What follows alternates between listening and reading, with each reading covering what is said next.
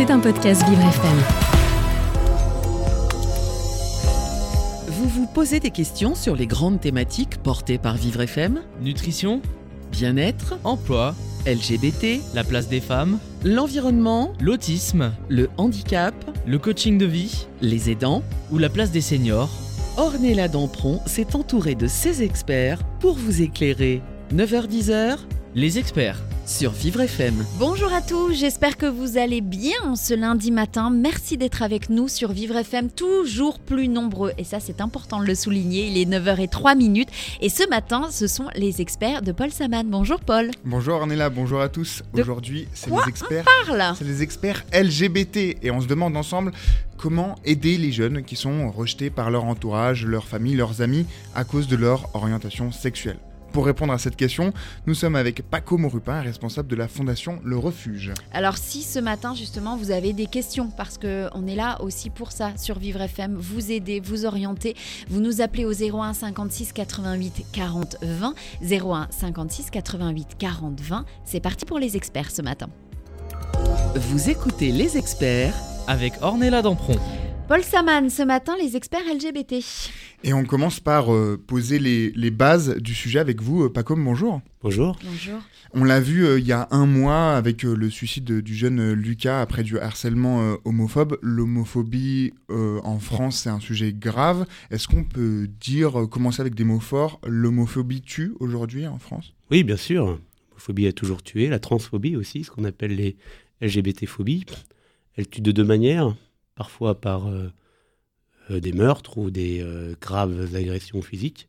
Aussi parce que, malheureusement, par le harcèlement, une personne LGBT+, peut se retrouver à, tenter de se suicider ou, à se suicider. Et donc, de ce fait-là aussi, les LGBT-phobies tuent aujourd'hui. Elles tuent partout dans le monde. Elles tuent en France.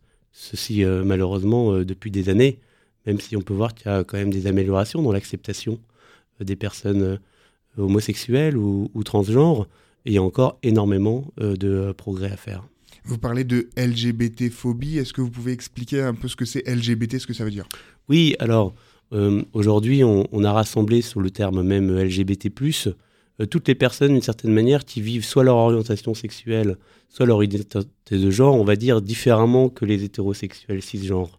Donc- Cisgenre, c'est euh, les personnes euh, Les, nées. les, euh, les- les personnes qui sont nées dans un genre et qui euh, euh, sont. euh, le reste. euh, le reste, exactement. Et, et- Alors et- pour être plus simple, je suis née avec un zizi, je suis un garçon, je suis née avec une foufoune, je suis une fille, c'est ça? Ça, c'est cisgenre. Voilà, six genres. Non, ça, c'est pas cisgenre.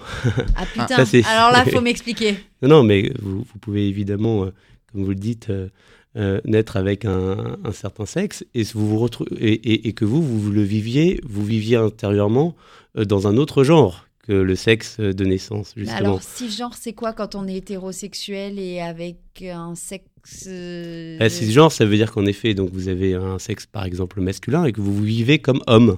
Voilà. C'est- C'est Ouais, ça. c'est. Il faut les deux. Mm. C'est-à-dire, Ok. Il suffit pas de, juste d'être Moi né je suis justement. cisgenre en fait. Je suis une femme née avec un sexe de femme. Exactement. C'est ça? C'est ça. Ok d'accord. Non, C'est juste pour qu'on comprenne bien et Bien qu'on remette bien. euh, Bien sûr, bien c'est sûr. important. Donc, LGBT, ça représente euh, voilà, tout- toutes ces personnes. Oui, alors LGBT, ça veut dire lesbienne, gay, bisexuel, euh, transgenre. Et aujourd'hui, euh, on a rajouté un plus parce qu'il y a aussi un, un certain nombre d'autres euh, d'autres euh, possibilités de se vivre différemment que, en, en effet, euh, ce qu'on vient de définir. Est-ce que faire son coming out, c'est-à-dire bah, révéler à ses proches, à son entourage qu'on est LGBTQIA+, LGBT+, c'est prendre un risque? Alors, je pense que ça peut être vécu comme un risque, évidemment, parce qu'on a la crainte de, de la réaction que cela peut susciter.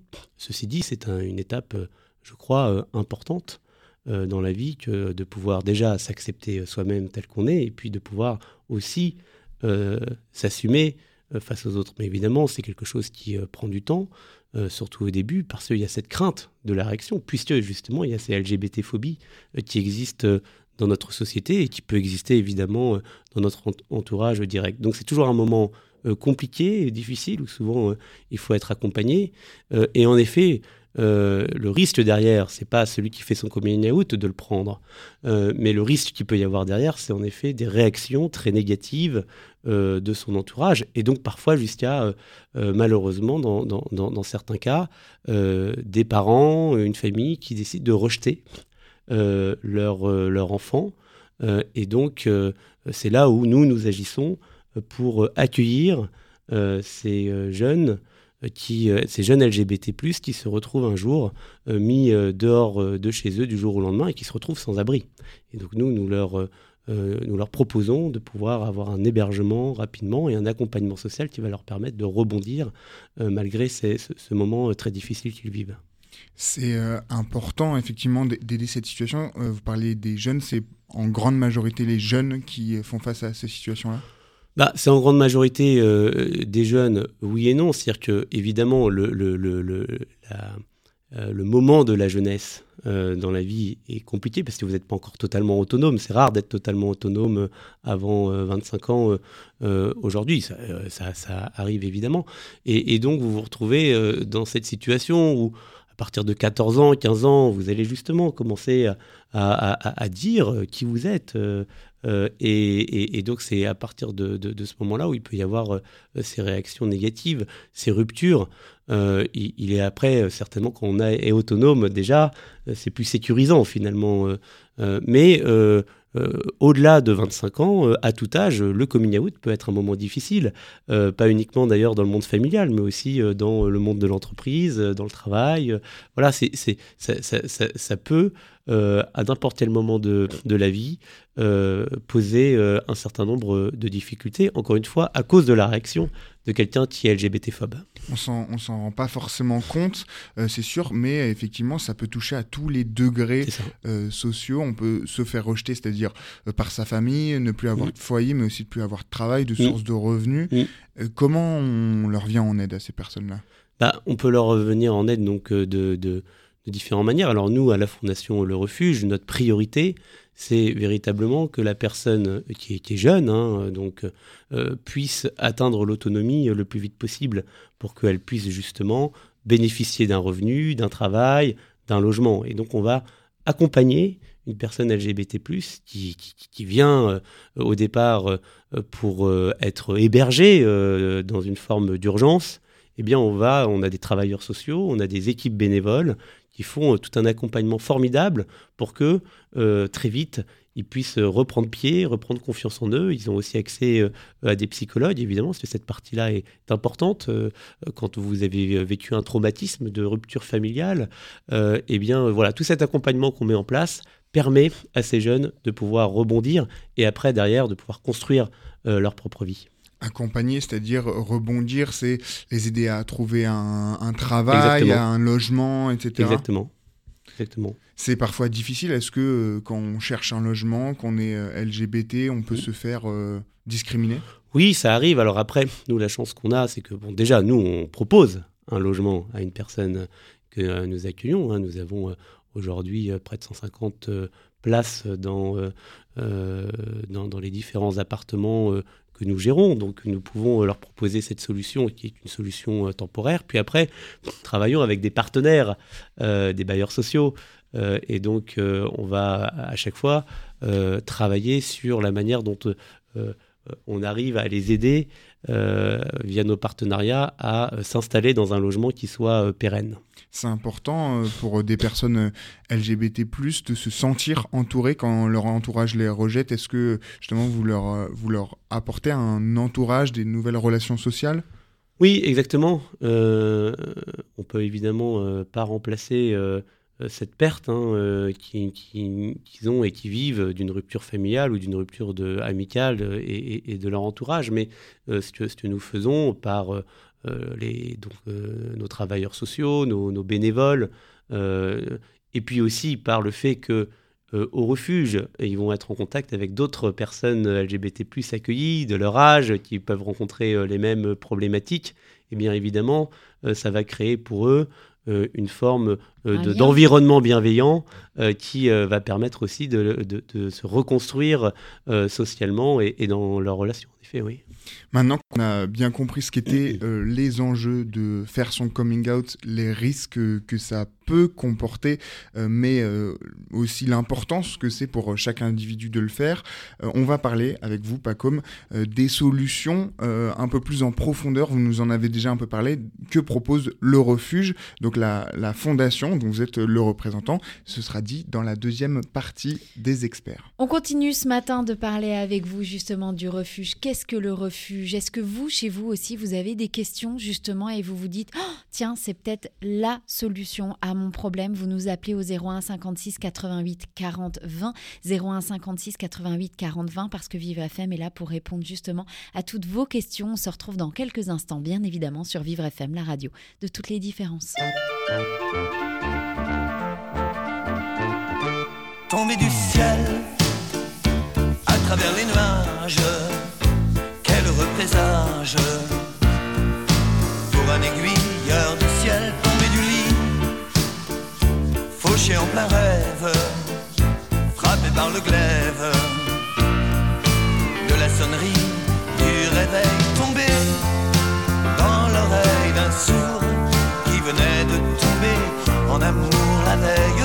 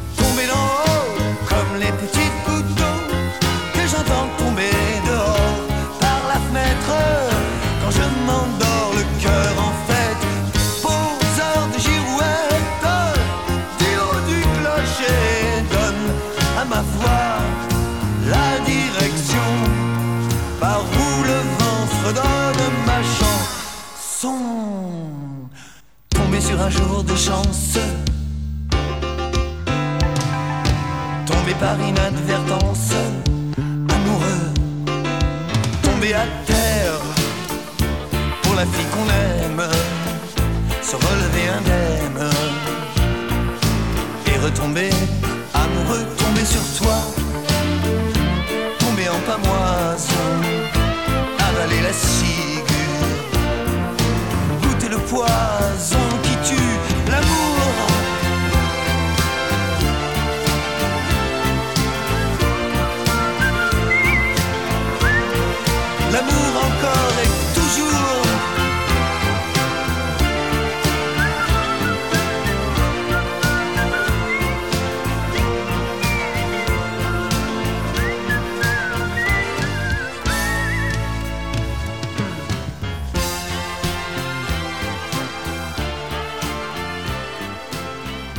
Du ciel, Jacques Higelin sur Vivre FM.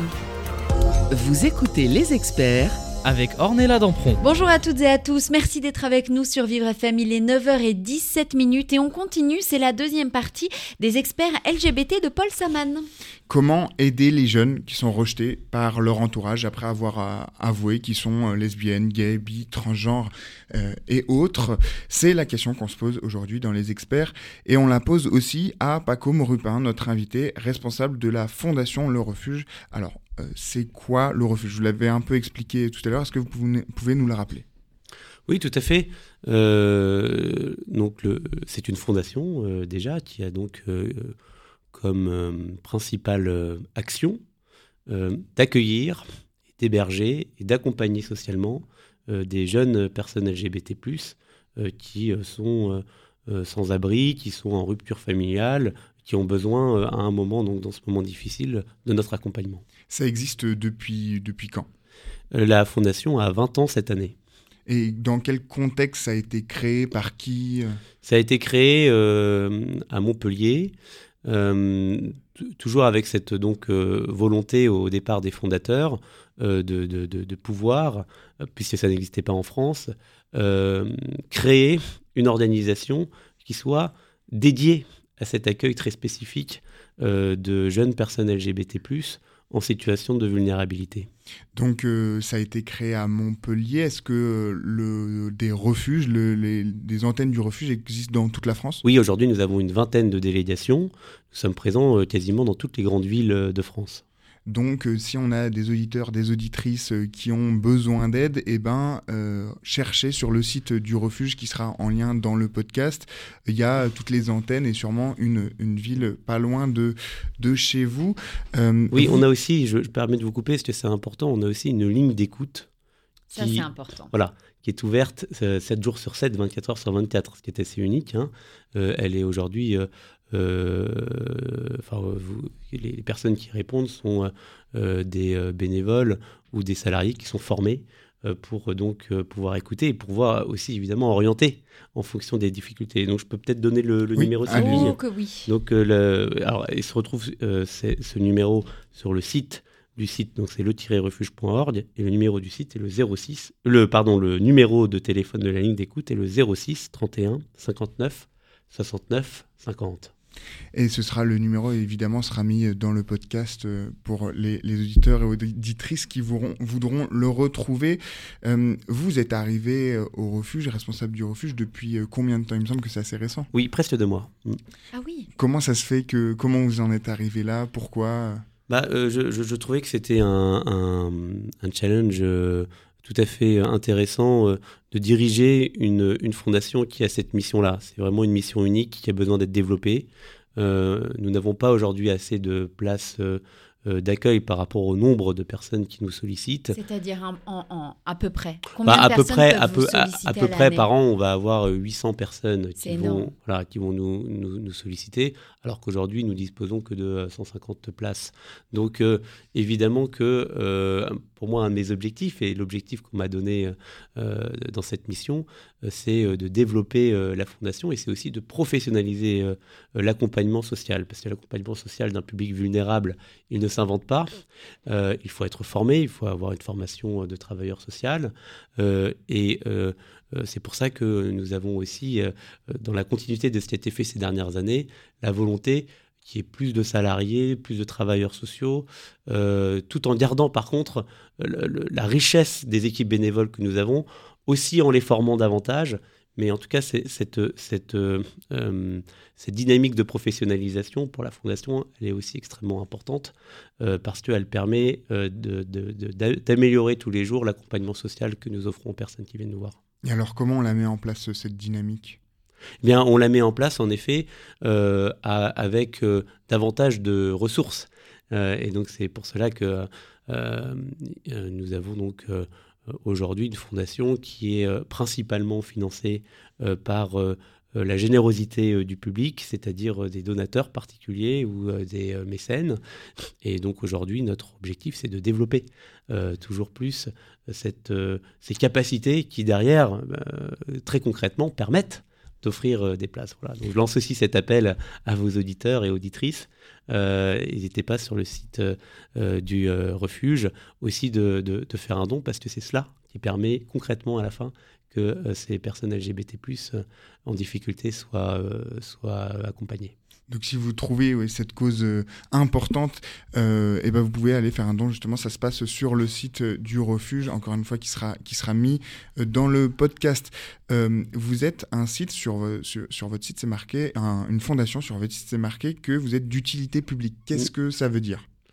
Ah, ça, ça, veut dire qu'on a une reconnaissance de la part de l'État, comme quoi notre action elle est elle est prioritaire dans euh, la prise en charge de personnes qui sont en situation de grande difficulté. Donc, euh, ça nous permet d'avoir euh, justement des, des, dispositifs pour nos donateurs de réduction fiscale qui sont plus intéressantes encore que quand on n'est pas reconnu reconnu d'utilité publique. Oui, c'est-à-dire qu'il y a une déduction au niveau des impôts. plus importante, oui, important 75%. de, de, le souligner comme toute euh, association. Quand vous faites un don, vous avez euh, au refuge, vous avez 75% de, de Donc, ce qui devrait théoriquement motiver deux fois plus les gens à donner de l'argent. C'est ça qui est Merci important. Pour cette question. Voilà. Tout à fait. Cette reconnaissance d'utilité publique, c'est euh, fait par l'État? Est-ce que vous avez des relais dans les institutions, dans les États Vous êtes entendu? Oui, tout à fait. Oui, oui évidemment, nous travaillons avec euh, la puissance publique, qu'elle soit d'ailleurs, que ce soit l'État ou les collectivités territoriales, c'est-à-dire les mairies, les départements, euh, les régions. Euh, il y a beaucoup d'élus, d'administrations qui souhaitent travailler avec nous parce que l'expertise que nous avons, la spécificité, le, service que nous rendons d'intérêt général est, globalement soutenu par beaucoup de décideurs euh, publics. Ça, ça, de manière concrète, ça aide par exemple à euh, trouver euh, des bailleurs sociaux, à trouver des, logements Tout à fait. ça permet aussi d'avoir des financements publics et on a une partie de financement public. Ça permet aussi de financer donc nos, nos activités. et oui, en effet, on est aidé. par exemple, il y a un certain nombre d'appartements qui sont mis à disposition par des mairies. Voilà, donc euh, bah, ça évite de payer un loyer. Donc évidemment, ça c'est des partenariats que nous pouvons faire qui, qui, permet à, la fondation de, se développer. Oui. Vous, vous disiez que vous occupiez d'une environ 800 jeunes, vous avez, enfin, qu'il y a 800 demandes de, de logement pour 150 places. Est-ce que ces demandes, elles sont toujours plus fortes d'année en année ou ça tend à se réduire? Euh, Disons que euh, les demandes, elles ont un peu évolué. Euh, le, public a évolué. Mais on a des, euh, on a des personnes euh, LGBT, qui sont dans des situations de, de, plus en plus graves, précaires, voilà. et, qui, qui, parfois n'est pas que liée d'ailleurs à une rupture familiale. elle peut être liée aussi à d'autres sujets, à d'autres enjeux. Et donc nous devons encore plus les accompagner. Quels sont les, les autres enjeux? On peut avoir des enjeux de santé notamment, euh, qui fait que euh, la, vulnérabilité, euh, est liée aussi à, leur, à, leur, état de santé, par exemple. nous avons aussi des personnes qui sont en demande d'asile, c'est-à-dire qui, souhaitent obtenir le statut de réfugié parce qu'ils ont vécu euh, des LGBT-phobies, parfois dans des pays où, où, où, être LGBT est un crime. Voilà, donc. Il euh, faut le rappeler, parce que ça c'est important quand même. Il y a dans certains pays, on peut. tout à fait. Vous allez être peine de mort si vous êtes euh, homosexuel, et ça c'est hyper important. Et le refuge accueille un certain nombre de personnes qui sont dans ce cas-là pour aussi les accompagner dans leur demande d'asile et pour avoir ce, pour que soit reconnu le statut de réfugié. Aujourd'hui, évidemment, la France reconnaît le statut de réfugié à quelqu'un qui est victime euh, et, pourraient euh, être poursuivis pour euh, simplement ce qu'ils sont. C'est pour ça que c'est d'autant plus important de soutenir le refuge, des associations comme le refuge, des fondations comme le refuge, en faisant euh, par exemple des dons euh, euh, qui aura bah, sur votre site internet. C'est possible d'aller soutenir et aider. En tout cas, on a bien compris ce qu'était le refuge, une fondation qui aide les jeunes rejetés par leur entourage à cause du fait qu'ils soient LGBT. Et dans la troisième partie des experts, justement, on va voir comment prévenir ce sujet et réussir à prévenir ces LGBT LGBT-phobies et comment réussir à les éviter. Et puis surtout, si vous aussi chez vous, vous vous dites effectivement, ça me parle, c'est des choses euh, euh, dont j'aimerais parler, euh, eh ben, vous pouvez les appeler aussi. Et ça, c'est important au 06 31 59 69 50. Il y a des personnes qui peuvent juste vous aider, peut-être psychologiquement dans un premier temps. Et ça, ça fait une grosse partie du travail. Et puis surtout, si vous avez des questions là tout de suite maintenant, bah, c'est le moment. Appelez-nous puisque le directeur, il est là. Donc, il peut peut-être répondre à vos questions. 01 56 88 40 20. Et bien évidemment, on revient dans quelques instants sur Vivre FM, la radio de toutes les différences.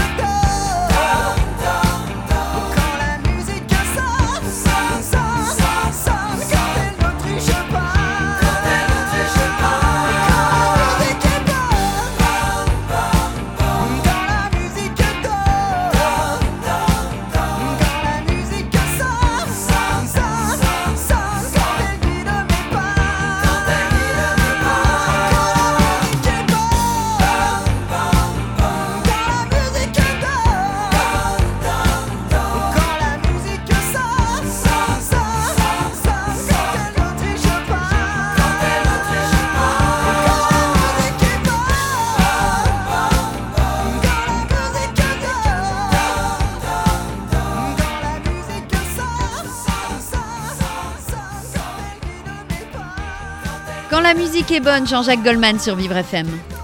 Vous écoutez les experts avec Ornella Dampron. Et on continue ce matin. Merci d'être avec nous sur Vivre FM. Il est 9h31 et c'est les experts de Paul Saman. On parle LGBT, mais surtout, on parle du refuge ce matin. Oui, on se demande comment aider les jeunes qui sont rejetés par leur entourage après avoir avoué qu'ils sont euh, lesbiennes, gays, bi, transgenres et autres. Pour nous aider à y répondre, nous avons invité justement Ruf- euh, Rupin, euh, responsable de la fondation Le Refuge. On a parlé un peu de la situation générale des jeunes qui faisaient leur coming out. Donc, coming out, c'est qui, ont- qui avouent qui sont LGBT. Euh, de ce que fait le refuge pour les aider, j'aimerais qu'on parle un peu de l'entourage et même de la situation géographique des personnes qui, sont LGBT. Est-ce que euh, le refuge, vous êtes présent dans, dans 20 gros départements, donc quasiment partout en France, est-ce que c'est pareil d'être LGBT euh, dans une grande ville ou dans une zone plus rurale? Non, ce n'est pas pareil. La, la grande différence qu'il y a, c'est l'anonymat. C'est-à-dire c'est plus facile d'être anonyme dans une grande ville que dans un village dans lequel tout le monde parle, tout le monde est au courant de qui fait quoi, de qui est qui. Euh, et donc, euh, parfois, il est plus facile de vivre, euh, en effet, euh, son orientation sexuelle, son identité de genre euh, dans une grande ville, parce que, d'une certaine manière, voilà, il y a pas ce, il y a, il y a- y pas ce côté euh, là qu'on peut retrouver dans, dans des. euh, Comme se fondre dans la voilà. masse, en fait. voilà, vous pouvez exactement Mm. vous fondre dans la masse euh, plus facilement. Ce qui ne veut pas dire, par contre, qu'il n'y a pas de LGBT-phobie au quotidien dans les grandes villes.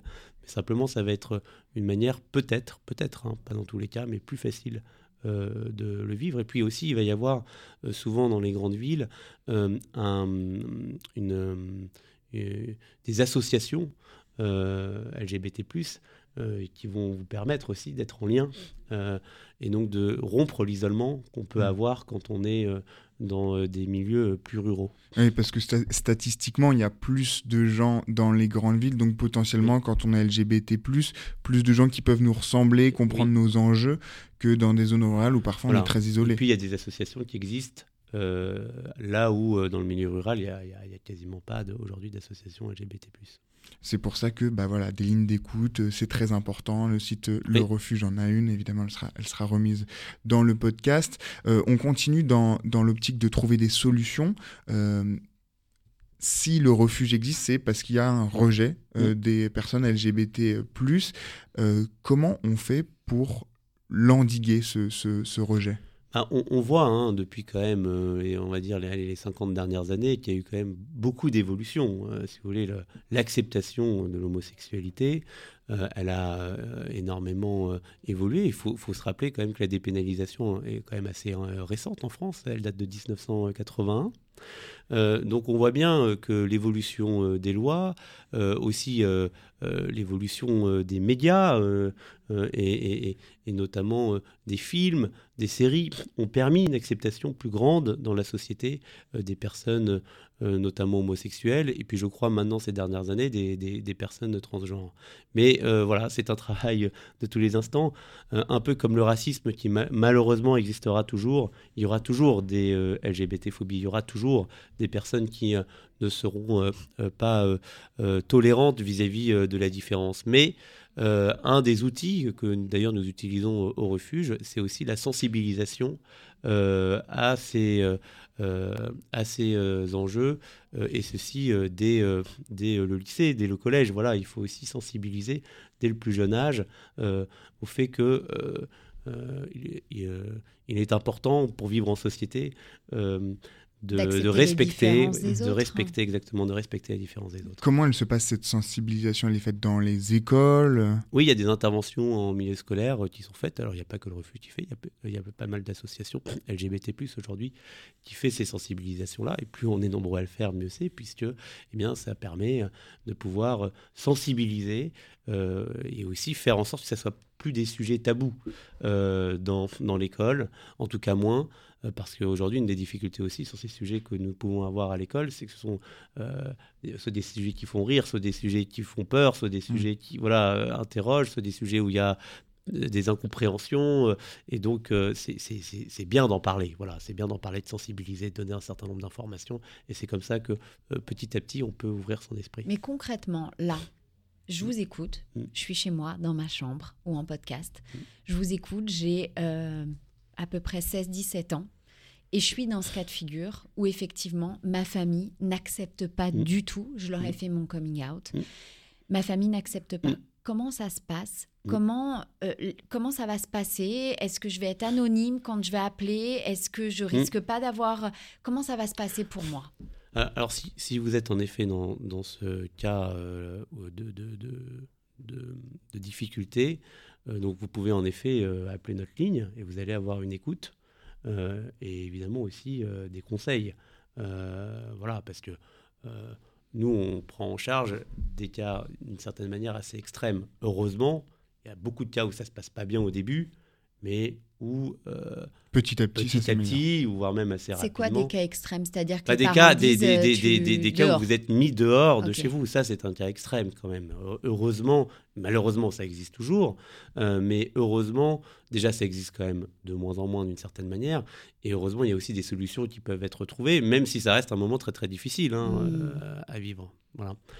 Et euh, nous, le, le- justement, donc pour euh, protéger euh, les, euh, les jeunes qui viennent dans nos structures, euh, en effet, nous ne communiquons pas sur les adresses de nos logements. Voilà, on essaye de sécuriser au maximum nos logements pour que, parce que bah, parfois on a, on a des cas, hein, malheureusement, où un- une personne que nous accueillons pourrait être poursuivie, harcelée par son entourage Ah. proche. Donc voilà, on doit aussi le mettre en sécurité par rapport à ça. De quel âge à quel âge on, on va au refuge? Alors, nous, euh, on va au refuge de 18 à 25 ans dans nos dispositifs euh, d'accueil et nous avons un dispositif spécifique pour euh, mineurs euh, qui est dans le, dans le Gard. Mais c'est évidemment pas le même accompagnement hein, que vous soyez euh, mineur ou euh, majeur.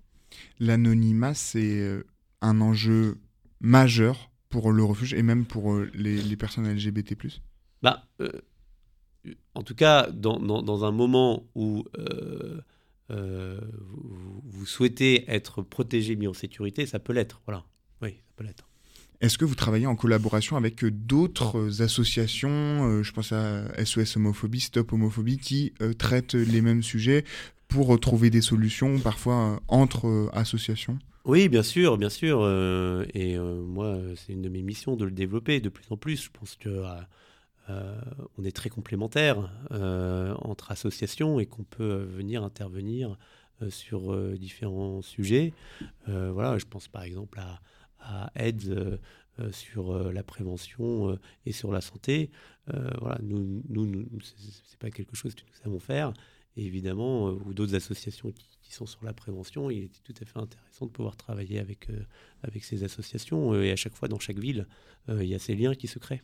J'aimerais juste rebondir sur une chose parce que vous aviez parlé tout à l'heure du Gard et des jeunes justement mineurs qui, qui peuvent être foutus dehors par leurs parents parce qu'ils sont euh, homosexuels.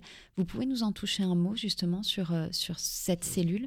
Oui, c'est un, dispositif donc, qui est financé euh, par le département du Gard et qui donc permet, sous la protection de l'enfance, de pouvoir accueillir, euh, avec euh, évidemment quand vous êtes mineur, euh, tout l'accompagnement nécessaire en termes de, D'éducation. d'éducation, de, de pouvoir accueillir des, des, des mineurs donc, qui vont vivre en, en, En foyer En foyer, en foyer, exactement, ouais, en communauté, dans, dans, ce, dans ce lieu de vie. On a, bien compris que bah l'entourage, avait un rôle clé, un rôle majeur euh, dans ces LGBT plus phobies, dans aussi l'aide et l'accompagnement. Et euh, dans euh, voilà le c'est pour ça que le travail du refuge se situe aussi euh, là-dessus. Mais maintenant, on va discuter un peu de comment améliorer la situation au global. Est-ce que des lois doivent être mises en place? Est-ce que c'est suffisant? Eh ben, La réponse sera dans la partie 4 des experts LGBT. On continue d'en parler, bien évidemment. Si vous avez des questions, vous n'hésitez pas, vous nous appelez au 01 56 88 40 20, 01 56 88 40 20. Et si tout de suite vous vous dites, OK, c'est maintenant, il faut que j'appelle le refuge, je vous redonne le numéro de téléphone parce que c'est extrêmement important. 06 31 59 69 50. Et on continue. Si vous avez des questions, appelez-nous. C'est le moment. On revient dans quelques instants sur Vivre FM, la radio de toutes les différences. We were good, we were gold. Kind of dream that can't be. We were right till we weren't. Built a home and watched it burn. Mm, I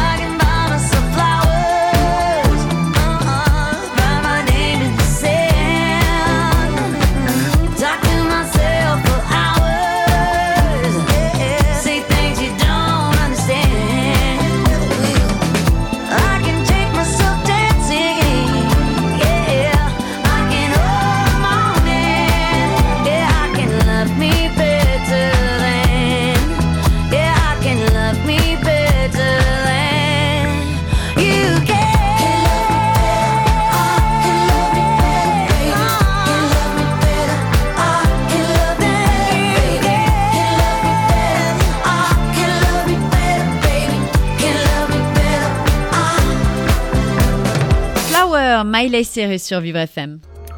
Vous écoutez les experts avec Ornella Dampron. Et c'est la quatrième partie ce matin des experts de Paul Saman. Et justement, on parle enfin des experts LGBT et de ceux qui malheureusement eh ben, terminent dehors. On parle du refuge. Alors si vous aussi, tout de suite, vous vous dites, tiens, j'ai une question, c'est le bon moment, vous nous appelez au 01 56 88 40 20. On continue Paul.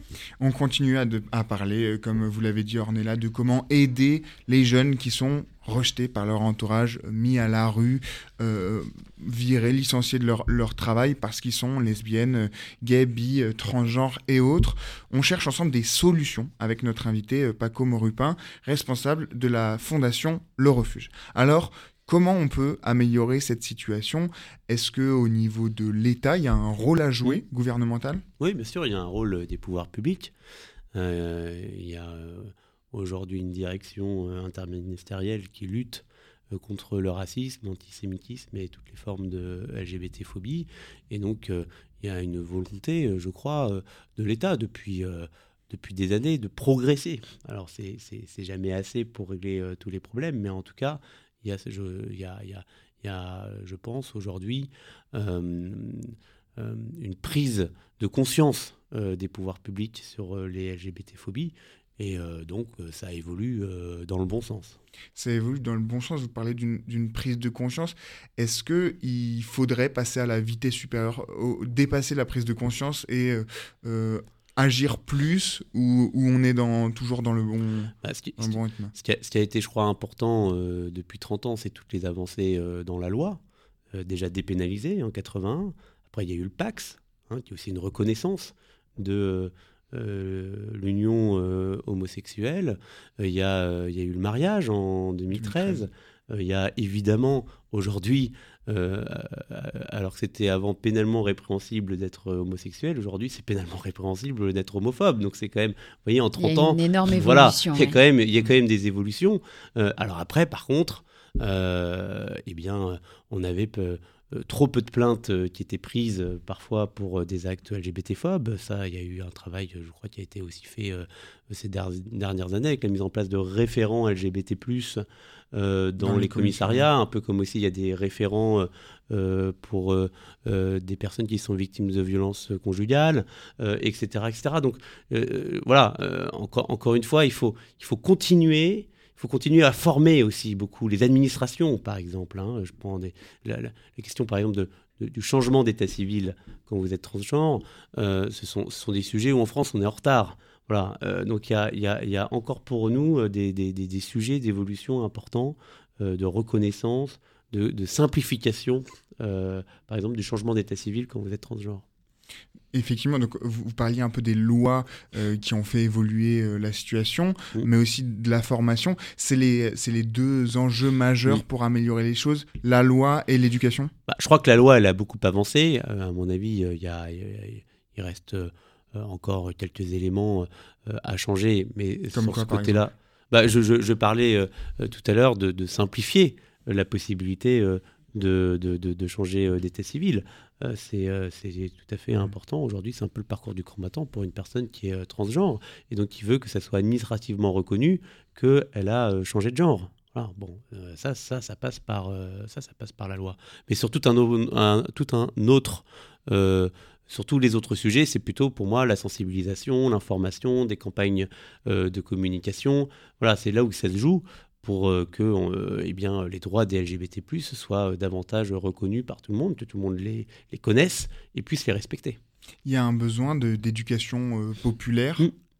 Oui. Est-ce que euh, justement ces questions, elles, elles peuvent être questionnées à l'école, elles peuvent être Oui. abordées à l'école dès le plus jeune âge? On, on voit que Oui. des fois c'est compliqué à être mis en place, mais est-ce que c'est important? Oui, moi je pense que c'est très important euh, euh, à, partir de 12-13 ans de commencer à pouvoir euh, être informé, sensibilisé euh, sur ces sujets. Je sais que ça, ça choque des gens qu'il puisse y avoir des moments euh, à l'école, des, des interventions en milieu scolaire sur ces sujets, mais c'est tout à fait euh, essentiel parce que évidemment à chaque fois on fait progresser euh, l'ouverture d'esprit, euh, la tolérance. Euh, et puis pour ceux qui un jour vont être concernés, savoir ce qui existe, c'est extrêmement euh, important. Euh, donc voilà, il y a une grande différence entre avoir eu l'heure de sensibilisation au collège ou ne pas l'avoir eu quand, quand vous êtes un jeune homosexuel. Il y a une, peur de certaines personnes, peut-être due à ce manque de communication, enfin ce manque de, de, de, de connaissances sur ce sujet, qui est euh, si on en parle à l'école, nos enfants, ils vont euh, devenir euh, LGBT+, c'est forcément ça, alors que ça n'a rien à voir. Non, ça n'a rien à voir, évidemment. C'est des personnes qui pensent qu'on peut influencer l'orientation sexuelle ou l'identité de genre. Voilà, ça c'est un vieux débat. Moi, je suis évidemment convaincu que c'est pas par influence qu'on est homosexuel ou, euh, euh, ou, ou- qu'on souhaite changer de genre. C'est pas du tout par influence. Donc ça, pour moi, ça n'a pas euh, beaucoup de sens.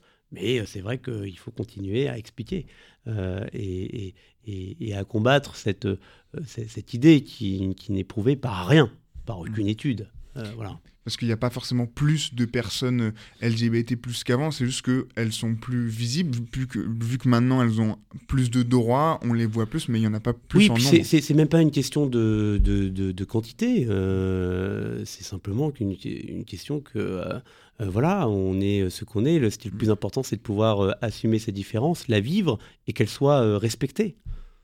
Vous parliez de référents dans, dans l'administration, dans les commissariats Oui. LGBT+. Est-ce qu'il y aurait besoin de ça aussi à l'école? Pourquoi pas euh, Après, voilà, l'école doit remplir euh, sa mission essentielle d'éducation euh, au, au départ. Ce qui est important, je crois, euh, vraiment aujourd'hui à l'école, c'est qu'il y ait ces moments d'intervention d'associations qui peuvent, qui sont formés, hein, attention, ils sont formés, c'est cadré, voilà. euh, Oui, c'est pas ça, c'est important de, de mais bien sûr, formé. bien sûr, on n'est bien pas, sûr. euh, Ce sont pas, est- pas des, c'est pas des, des personnes qui viennent témoigner. Ils, Mm, ils sont, ils sont formés, ils viennent délivrer un, un message, ils sont en capacité de répondre à un certain nombre de questions, d'interrogations, de doutes. Euh, et puis, euh, et, et puis voilà. C'est- Cette formation, elle est, elle est essentielle. Euh, on, on a beaucoup parlé de, de l'État, mais c'est de la responsabilité de tous les niveaux, des euh, médias euh, comme nous à Vivre Mm. FM, des, des films, etc., mais aussi de l'État, mais aussi des associations pour faire avancer les choses, mais aussi de la, de, des consciences individuelles de chacun. C'est un travail de tout le monde? Ah oui, tout le monde a sa responsabilité. Nous, on prend la nôtre en tant qu'association, fondation, en tout cas acteur de la société civile. Euh, voilà, chacun doit la prendre aussi en tant que citoyen et citoyenne, bien sûr. Si moi aujourd'hui, je me dis, bah là, euh, tout votre discours pendant une heure m'a Mm. vraiment euh, touché, impacté. mm. Et est-ce que je peux devenir bénévole Ouais. dans votre association? Oui, bien sûr. Alors, euh, vous pouvez devenir bénévole. Il y a euh, tout un processus d'intégration. Euh, Oui, parce que vous disiez tout à l'heure, les gens qui répondent au téléphone, il y a des vraies formations et ça, c'est important Et de puis, le c'est, souligner. et puis, c'est très important aussi de vérifier que les motivations euh, du bénévole sont bien les bonnes pour Mhm. venir euh, au refuge.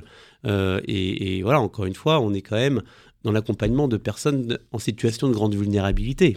Euh, donc, euh, euh, donc, donc, donc c'est pour nous très important de, de- s'assurer des motivations, la capacité de la personne à s'intégrer dans l'accompagnement que nous pouvons faire. Donc voilà, mais évidemment, vous pouvez tout à fait devenir bénévole.